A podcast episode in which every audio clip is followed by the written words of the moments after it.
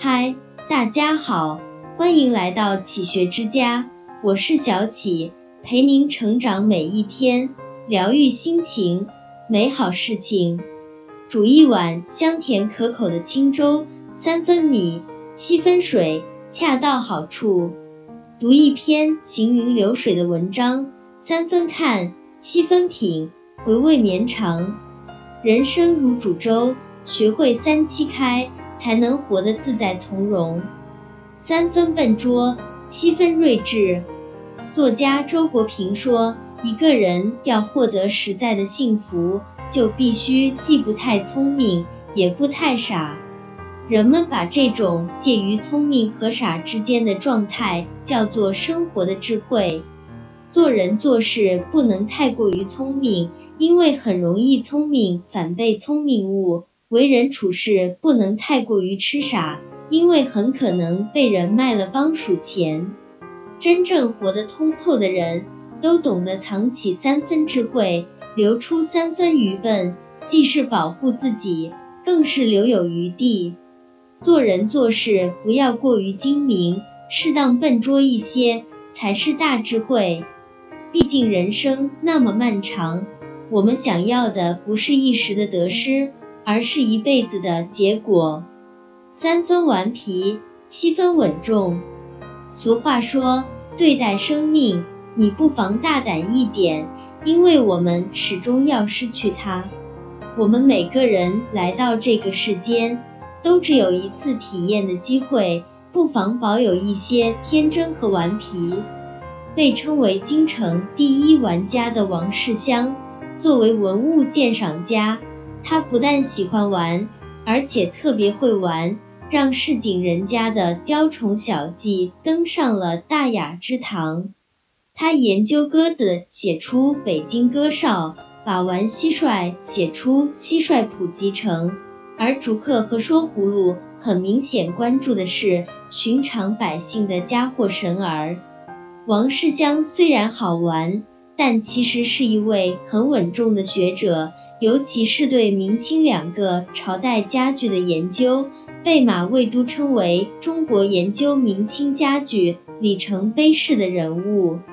之前这个领域一直是外国人来研究，王世襄不甘人后，研究的更加深刻和全面，写成了《明式家具珍赏》一书。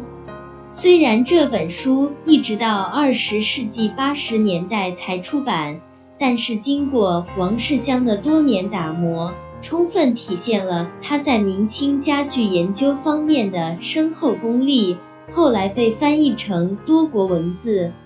王世襄认为自己这一生做了两件最有意义的事情，第一件是把自己收藏的几千件国宝都送给了故宫博物院，另一件事就是编写了文物研究著作《修饰录解说》，为中国的文物研究提供了非常详实的基础。活了九十五岁的王世襄。一生爱玩，但是他也能坐冷板凳，踏踏实实治学，在学术研究上持之以恒，最终取得重要成果。该玩的时候玩个痛快，该认真的时候还得能拿得出真本领。就像汪曾祺在《一定要爱着点什么》中所说，人总要待在一种什么东西里。沉溺其中，苟有所得，才能证实自己的存在，切实的活出自己的价值。要知道，真正会玩的人，不仅对人生的追求更高，也更能成就大事业。三分执着，七分洒脱。作家一书说过，命运旅途中，每个人演出的时间是规定的，冥冥中注定。该离场的时候，多不舍得也得离开。想开一些，看淡一些，人生需要有一点洒脱，还有一点执着。黄州好猪肉，价贱如泥土。贵者不肯吃，贫者不解煮。早晨起来打两碗，保得自家君莫管。这么直白而朗朗上口的诗句。出自北宋大文豪苏轼之手。这首《猪肉颂》是苏轼被贬到黄州时写的。被贬是让人非常难以接受的事情，但是苏轼却洒脱地接受了现实。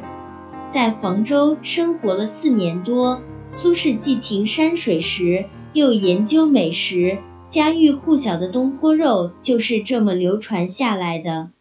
当再一次因为守旧派和变法派的立场被贬到惠州的时候，苏轼更加的不以为然了。时值深秋，他看到路边大片的荔枝树，开心地说：“有荔枝吃，便可安居岭南。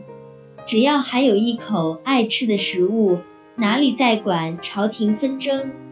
苏轼性情中的洒脱，让他能够安心的写诗，过好自己的日子。第三次被贬到儋州，年老体弱的苏轼站在那个蛮荒之地。做好了充分的准备，他说：“今到海南，首当做官，次便做幕。”面对一次又一次被贬，苏轼从来一笑置之，坚持文学创作，让他能够在艰难的处境中安放自我。无论遭遇什么样的困境，执着之余，更应该多一些洒脱，接受当下的一切，过好眼前的日子。越洒脱越自在。这里是启学之家，让我们因为爱和梦想一起前行。更多精彩内容，搜“启学之家”，关注我们就可以了。感谢收听，下期再见。